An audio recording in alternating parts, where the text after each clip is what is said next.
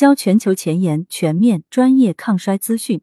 大家好，这里是时光派，今天为你带来最全新冠自救指南，万字科普带你一次性读懂疫情背景下的我们该做什么。欢迎大家点赞关注，可微信搜索“时光派”，添加助理 time 派零六。随着二十大的一声号角，十二月十三日行程码下线，这场看不见硝烟的战役正式落下帷幕，和中国十四多亿人告别。当核酸点关闭。隔离解除，商场、医院等公共场所彻底放开，就只剩下每一个你和我还在戴着口罩，为自己的健康和生命战斗。站在疫情的转折点上，原中国疾病预防控制中心副主任冯子健表示，虽然经新冠病毒多次变异，超百分之五十感染者为无症状，但是最终百分之八十至百分之九十的人都会经历感染。那么在这种大背景下，怎样才能最大可能保护自己？怎样才能顺利度过新冠战役的终局？派派新冠抗疫大讲堂开讲了！本着希望所有人都健康长寿的初心和理想，派派持续关注新冠进展和最新研究，并为你整理出了最全面的新冠自救指南。一治未病方能治百病，新冠预防很重要。即使是削弱了多次的新冠，也一样能引起发烧、咳嗽，甚至死亡。所以，与其心存侥幸。不如做好防护，能不得尽量不得，预防十分重要。Number one，疫苗接种是关键。首先，预防中最重要也是国家最提倡的便是疫苗。尽快完成疫苗的接种，对所有人，尤其是老年人，因为老人患重症的风险更高，都是一种保护力的强效加持。截至二零二一年七月，全世界共研发出三百二十二种候选疫苗，其中九十九种正在进行临床试验。二十五种已达到 Free 期疗效研究，十八种已获得某种形式的使用批准。然而，实现全球疫苗覆盖仍然是一个主要障碍。截至二零二二年十二月十日，我国全国累计报告接种新冠病毒疫苗三十四万四千八百一十七点五万剂次，均摊到全国的十四亿总人口，就是二点五次每人。也就是说，约一半国人仍未接种疫苗第三针，甚至有些人一针也未接种。疫苗接种仍任重而道远，而究其原因，莫过于二种：一不信任疫苗，觉得疫苗存在副作用；二担心疫苗无效。一、疫苗毒副作用问题。疫苗其实就是通过灭活病毒或人工合成的病毒蛋白 mRNA 引起免疫记忆的过程，而我们所表现出来的发烧、流涕、咳嗽等，也都是免疫细胞工作的表现。有些人的免疫细胞反应过于激烈，便会表现出不舒服的副作用。首先，疫苗引发的免疫反应很少会对机体造成破坏。其次，在面对真实病毒威胁的时候，经过演练的免疫细胞才能迅速响应，将对身体的破坏降到最低。除了免疫应答造成的不适，新冠疫苗的确可能造成过敏、心肌炎和免疫性血栓性血小板减少症这三种严重不良反应。但是前者能通过肾上腺素治疗快速恢复正常。后两者的发生率分别为百分之零点零零四三和百分之零点零零三，比起新冠可能带来的严重后果，这些都不足为虑。二、疫苗低效问题，不同种疫苗拥有不同的疗效，同种疫苗对不同毒株效果也不同。除了疫苗种类带来的差异，不同的人群接受疫苗也会产生不同的反应。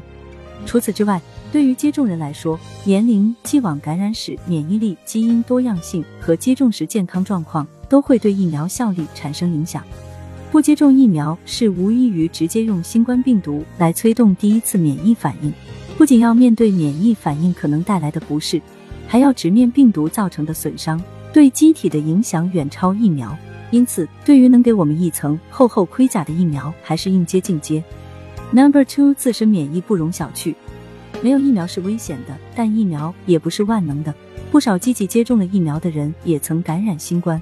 所以在接种疫苗的同时，自身免疫也是我们给予自己的强大保护力。免疫系统的平衡、稳定和高效受到多重因素影响，但对所有群体而言，植物性饮食、充足的睡眠、定期运动、保持健康的体重、戒烟戒酒、缓解压力、肠道健康和亲近大自然，都有助于提高免疫，降低与 COVID 幺九相关的风险。一、植物性饮食。植物性饮食，也就是尽量减少动物产品消费，同时优先考虑植物性食品，特别是水果、蔬菜、全谷物、豆类和坚果。在对六个国家的医护人员进行的一项病例对照研究中发现，在食用植物性饮食的人中，患严重 COVID 幺九的风险降低了百分之七十三。在预防新冠的同时，植物性饮食还能改善免疫功能、神经递质平衡、疼痛和炎症减少、改善睡眠和心理健康，并预防冠心病、粥样动脉硬化、Roman two 型糖尿病等基础病。二、充足的睡眠。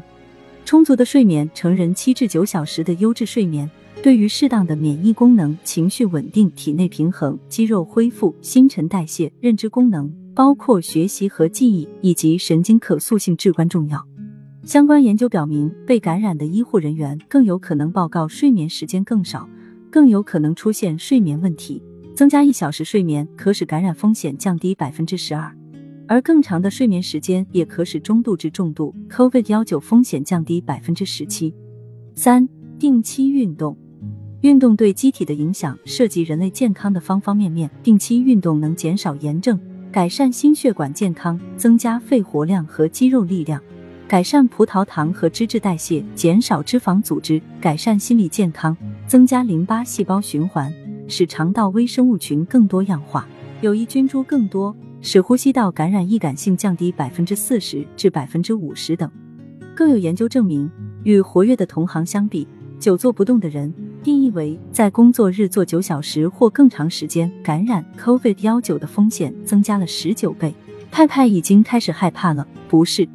除了上述行为干预手段，还有一些免疫增强药剂可供选择，如 L 二 IFNDM。L 幺二银朵美辛二球基乙醇、胸腺肽干扰素等，能从不同角度出发增强免疫力。Number three，行为预防。虽然疫情放开了，但是我们学习和践行了三年的行为预防手段依然适用：戴口罩、注意手卫生、避免人员密集场所、定期消毒等。这些方法在面对低毒毒株的时候，依然是最简单、最有效的。一、戴口罩。戴口罩能有效隔绝病毒。极大程度降低上呼吸道感染的概率。二、手卫生，手上无可见污染物时，可用手消毒剂揉搓双手二十至三十秒。洗手时，掌心相对，手指并拢相互揉搓，手心对手背沿指缝相互揉搓，掌心相对，手指交叉指缝相互揉搓，弯曲手指关节在掌心旋转揉搓，大拇指在掌心旋转揉搓，五指并拢，指尖在掌心旋转揉搓。三、定期消毒，高频接触的门把手、电梯按钮等应加强清洁消毒。室内环境用化学消毒剂来进行空气消毒时，一定是在无人时进行。人员密集场所的环境物体表面应增加消毒频次。垃圾、粪便和污水等应进行收集和无害化处理。四、避开人员密集场所。人员密集场所中，病毒携带者存在概率增加，有一定的传播风险。Number four，预防相关补剂，在疫苗、自身免疫和行为预防的重重防护下，我们还能通过一些补剂来实现对新冠的进一步预防。有趣的是，相逢似曾相识，这些能预防新冠的补剂似乎也在抗衰老干预中发挥着重要的作用。一、姜黄素，姜黄素作为抗衰补剂中的常见选手，对新冠也有一定的作用。先前已被证明对几种病毒表现出很强的抗炎特性和抗病毒活性，具有阻止病毒进入宿主细胞的能力。再把姜黄素应用到新冠的研究中，发现姜黄素治疗患者的死亡率总体降低了百分之七十七，且具有良好的安全性和耐受性。二、胡皮素，胡皮素是常见的衰老细胞清除剂，在新冠预防中，它也老药新用，焕发新功能。胡皮素具有抗炎、抗氧化和免疫调节特性，且具有强大的抗病毒潜力，包括防止病毒附着和阻断病毒复制等。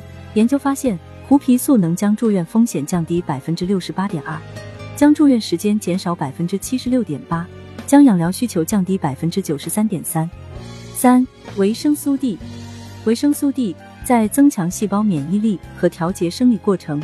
包括骨代谢、钙和磷的吸收以及新代谢方面具有重要作用，并能降低上呼吸道感染的风险。维生素 D 的缺乏能让 COVID 幺九检测呈阳性的风险增加百分之七十七，而且维生素 D 的缺乏在日常生活中非常常见。四、维生素 C，维生素 C 在免疫功能和伤口愈合中非常重要，并具有抗氧化、抗病毒和抗炎的功效。高达百分之八十二的 COVID-19 患者缺乏维生素 C，而高剂量八千毫克地口服维生素补充剂可使 COVID-19 恢复率提高百分之七十。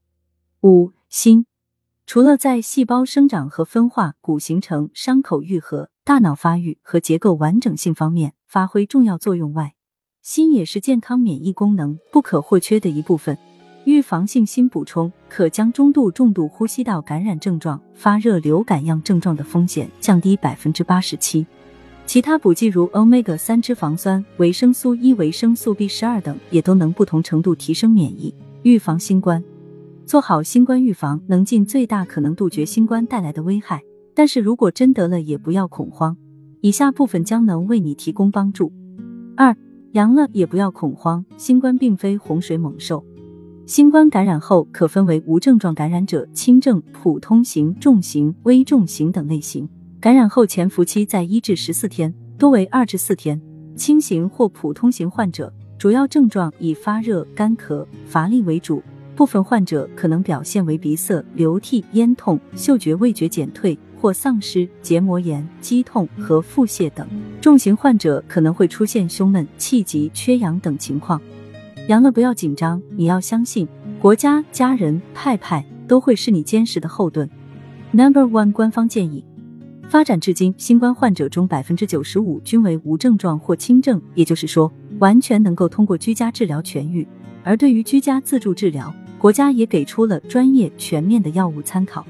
一发热，常用药物对乙酰氨基酚、布洛芬、阿司匹林、金花清感颗粒、莲花清瘟颗粒胶囊、宣肺败毒颗粒、清肺排毒颗粒、疏风解毒胶囊等。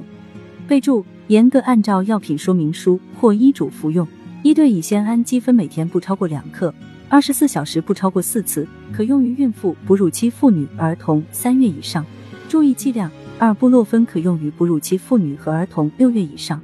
注意剂量用于退热，一般不超过三天。严重冠心病、严重消化道溃疡、严重肾功能不全者忌用，不要和抗凝药同用。三合并腹泻，这忌用莲花清瘟胶囊。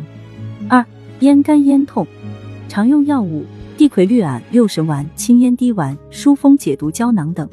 备注：严格按照药品说明书或医嘱服用。三咳嗽咳痰。常用药物：溴己辛、氨溴索、愈疮甘油醚、乙酰半胱氨酸等。备注：严格按照药品说明书或医嘱服用。四、干咳无痰，常用药物：福尔可定、右美沙芬等。备注：严格按照药品说明书或医嘱服用。五、流鼻涕，常用药物：氯苯那敏、氯雷他定、西替利嗪等。备注：严格按照药品说明书或医嘱服用。六。鼻塞，常用药物赛洛唑林滴鼻剂等。备注：严格按照药品说明书或医嘱服用。七、恶心呕吐，常用药物桂利嗪、藿香正气水胶囊等。备注：严格按照药品说明书或医嘱服用。一藿香正气水含酒精，酒精过敏者忌用，不要和头孢菌素、甲硝唑连用。附近药店的莲花清瘟胶囊、布洛芬和对乙酰氨基酚都抢完了。没事，表格中的其他药物一样能发挥缓解症状、抗击新冠的作用，一样不需要处方即可在药店里买到。但是值得注意的是，新冠药虽好，但一定不能多吃，否则容易诱发急性中毒，甚至引发肝肾衰竭。当然，如果出现以下症状，就不要硬撑，为了自己和家人的安全，还是尽早上医院就诊。发烧，体温高于三十八点五摄氏度或心率超过一百次每分钟超过三天；二持续不能进食或腹泻超过二天；三发热伴有明显呼吸困难、胸痛；四原有基础病明显加重；五儿童嗜睡、拒食、腹泻、呕吐；六孕妇头痛、头晕、心慌、憋气、腹痛、胎动异常；七氧饱和度小于九十五。Number two 补剂推荐。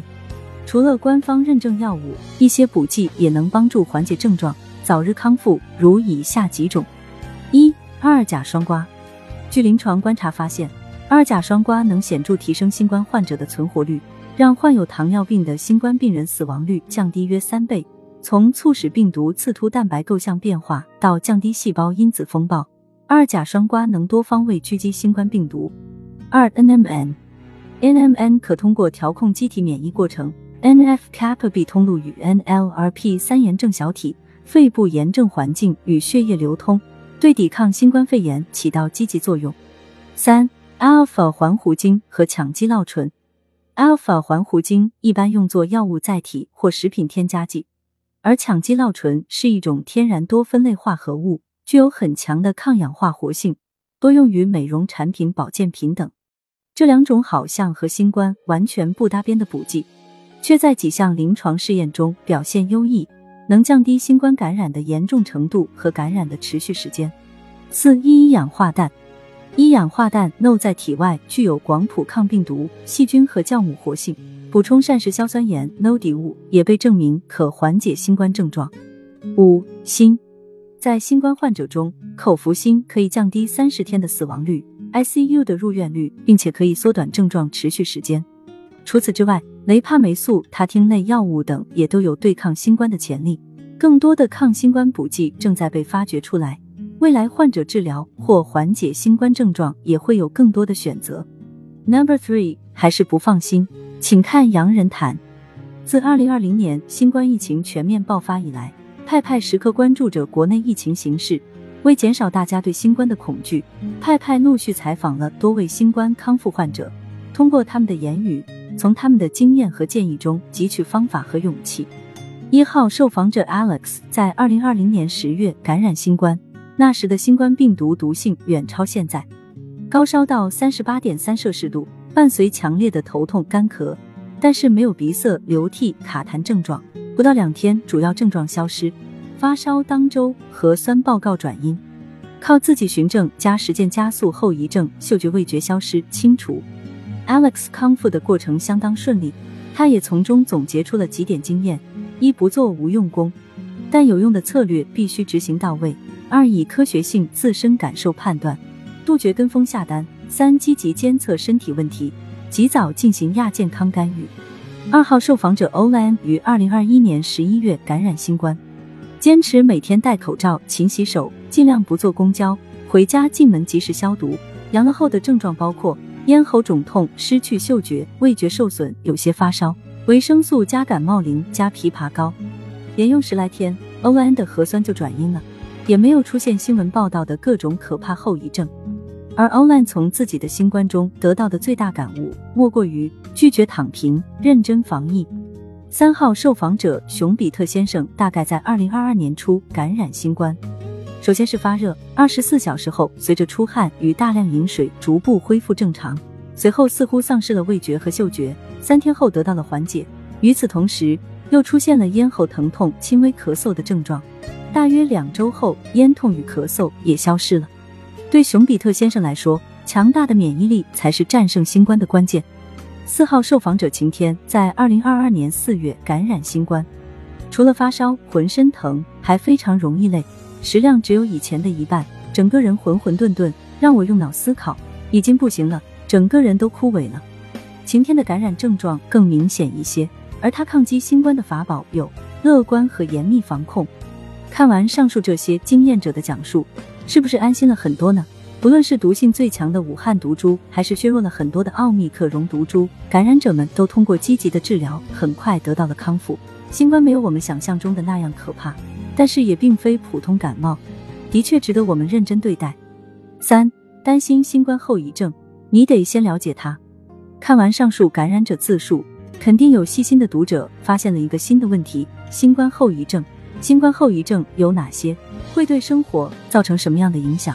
得新冠就会得后遗症吗？Number one，新冠后遗症有哪些？新冠后遗症又称为长新冠，国际官方对它的定义为发生在有可能或确诊 SARS-CoV-2 感染史的个体中，通常在 COVID-19 出现症状后三个月内持续至少二个月，无法用其他诊断来解释。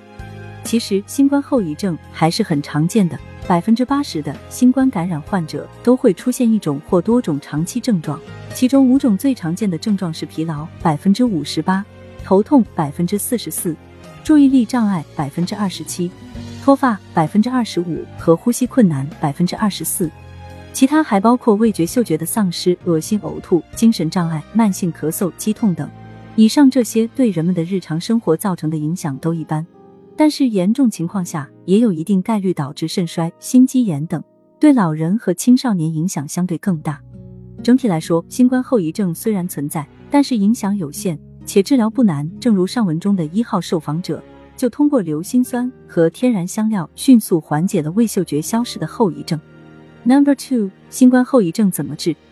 新冠后遗症目前还是缺乏特异性和确定性的治疗方法，是动态和多学科的，所以尽早诊断并展开治疗至关重要。在这个过程中，治疗策略可分为三种：对症治疗、治疗因患者而异、支持治疗、精神障碍的改善和自我监测的康复治疗，如呼吸练习等。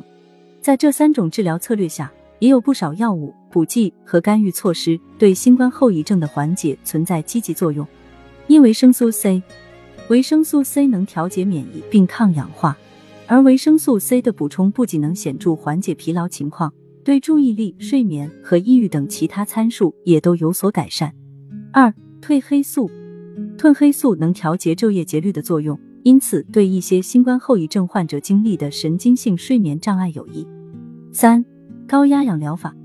高压氧疗法已被证明可以有效改善新冠后遗症带来的疲劳。四、适应原疗法，一项临床试验表示，联合使用红景天、次五加球菌和五味子适应原的患者，在新冠带来的肾功能、身体机能能力和疲劳等方面均有明显改善。五、去比非尼酮，这是一款抗肺纤维化的药物，也能有效改善新冠后遗症带来的呼吸困难等情况。除了上述补剂药物，白三烯拮抗剂孟鲁斯特 （NR）、CCR 五拮抗剂 Leronlimab 益生菌疗法等也都在研究中，未来有望实现对新冠后遗症的治疗或改善。四、阳阳过阳阳康王重阳，如何防范重阳问题？就像打过疫苗不是一劳永逸一样，得过新冠也不是一劳永逸。在出阳的问题闹得人心惶惶的同时，也有人开始担心重阳的问题。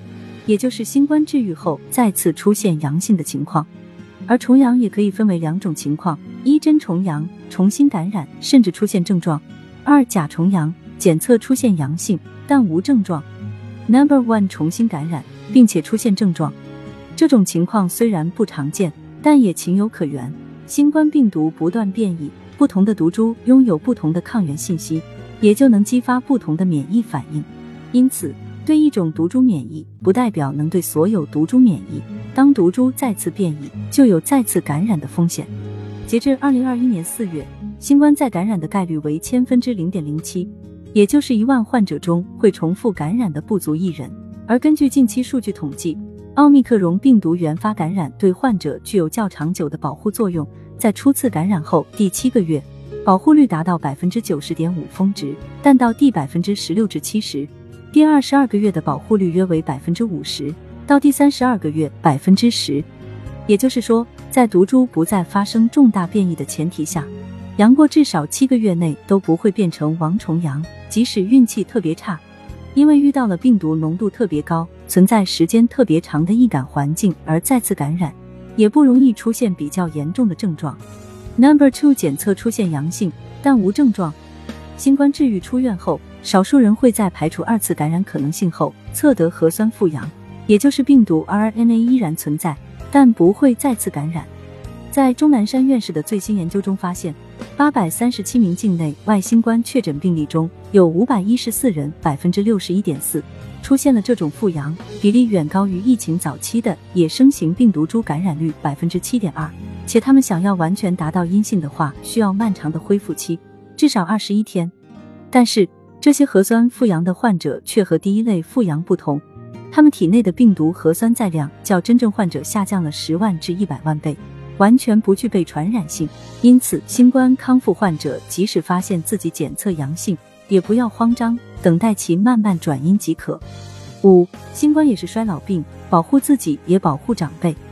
与新冠共存三年，直面最大新冠威胁的还得是老年人，在机体衰老的影响下。老年人免疫力相对较弱，同时在病毒的破坏下，老年人的恢复能力也更弱，因此，老人的出现症状率、重症率和死亡率都较高。对今年上半年的上海疫情的统计发现，六十岁以上的患者有更高的风险罹患新冠重病，五十至六十四岁的患者重症的风险是十八至三十九岁的四点三倍，而八十五岁以上患者的重症风险是年轻人的十点六倍。而在此之前的香港，今年初疫情大流行中，超百分之九十五的死亡病例都在六十岁以上，其中有基础病如慢性肾脏病和中风等，和未接种疫苗的老年人首当其冲。同时，除了增加衰老患者的重病死亡风险，我国科学家发现，新冠本身也能促进衰老。与健康个体相比，新冠患者的表观遗传年龄增长速度和端粒损耗速度都显著加快，而且这种衰老加速现象同时存在于年轻人和老年人中。同时，他们还发现，随着疾病严重程度上升，表观遗传衰老的速度越来越快。这样的结果对老年人来说，无异于雪上加霜。但是同时，通过前面几部分的信息，我们也可以发现，从新冠的预防到治疗，乃至后遗症的干预中，不少抗衰老药物也在积极发挥作用，如姜黄素、胡皮素、二甲双胍、NMN、褪黑素、高压氧疗法等。在抗衰的同时，衰老干预手段也在抗击新冠，提供一条龙保护服务。在这场新冠自我保卫战中，我们也能另辟蹊径，从抗衰老的角度出发。减少新冠带来的影响，保护自己，也保护长辈。六细节决定成败。新冠快问快答之你可能还想知道的小知识。看完上述常规知识还不过瘾？没关系，派派还整理了一些新冠小知识，以快问快答的形式展示给大家，为大家查漏补缺。Q 一：宠物能感染新冠吗？会和主人互相感染吗？A 一：事实上，有些宠物不仅会得新冠。还会和主人互相传染。研究已经证明，猫猫和仓鼠都能和人类互相传播新冠病毒，但是狗狗尚未得到明确结论。所以，如果你家猫主子白天出去溜达，那么晚上别和它亲密接触。Q 二，孕妇养了会把新冠传染给宝宝吗？A 二，新冠母婴传播的情况是存在的。据研究，新冠阳性孕妈的胎盘组织有可能存在新冠病毒。虽然新冠母婴垂直转播的概率只有百分之一点一，但是新冠病毒的存在对孕妈和胎儿都不友好。患有中度和重度疾病的孕妈发生围产期并发症，如先兆子痫等的风险更高，并会增加早产可能性。研究还发现，阳性哺乳期妈妈的母乳中没有新冠病毒或 RNA 的存在，但是却有相应的免疫抗体。因此，阳性妈妈不仅可以母乳喂养自己的宝宝。还能为宝宝提供额外的新冠保护。Q 三和小洋人擦肩而过，如取外卖等，容易感染新冠吗？A 三在奥密克戎感染效率如此高的前提下，和小洋人擦肩而过的确有感染的风险。但是如果戴好口罩，双方均戴好并保持距离，就能很大程度上避免被传染。Q 四找一个好毒株早阳早放心，究竟可不可行？A 四。即使是同一毒株，对不同人的影响也是不同的。在同一毒株流行期，症状轻不等同于毒株毒性弱，而更可能代表着病毒载量低，或者感染者免疫较强。传染后，病毒在新宿主体内表现如何，谁也说不清。所以最好不要主动去感染新冠，免疫力较差者更不要去以身试险。Q 五，新冠感染会对月经期存在什么影响吗？A 五新冠的感染和疫苗的接种的确都会对月经期产生影响。高新冠感染相关压力与月经周期长度、持续时间等相关，但是对月经量的影响不大。而接种新冠疫苗也的确会导致月经发生微小变化，如不规律等，但很快就会消退。Q 六这场新冠最终会走向什么方向？A 六上个月，来自一百一十二个国家的三百八十六名专家经过共同讨论。为新冠疫情发展制定了未来的战略策略：一、加强信息传递的有效性；二、加强卫生系统的建设；三、重视疫苗接种，但不仅限于此；四、升级预防系统；五、开发新疗法；六、减少不平等。总之，新冠还未结束，短期内各国都不应降低警惕，需要付出持续的努力，使用各类资源去拯救生命。但是未来终会到来，新冠不会是一直威胁人类健康的重大威胁之一。我们不可能一辈子生活在核酸流调建立的温室中。新冠的放开不仅是国家层面对经济社会发展的需求，也是每个人都便捷自由生活的渴望。但是前提是每个人都能从百分之八十至百分之九十的感染预期中健康活下来。希望这篇自救指南能帮助到你，也希望每一位读者都用不上这篇指南。更希望某一天海清河晏，疫情扫清，每个人不用戴口罩，也在站在阳光下人群里过得好一些，老得慢一些。可微信搜索“时光派”，添加助理 time 派零六，发送听友，了解更多抗衰领域趣闻。我们下期再会。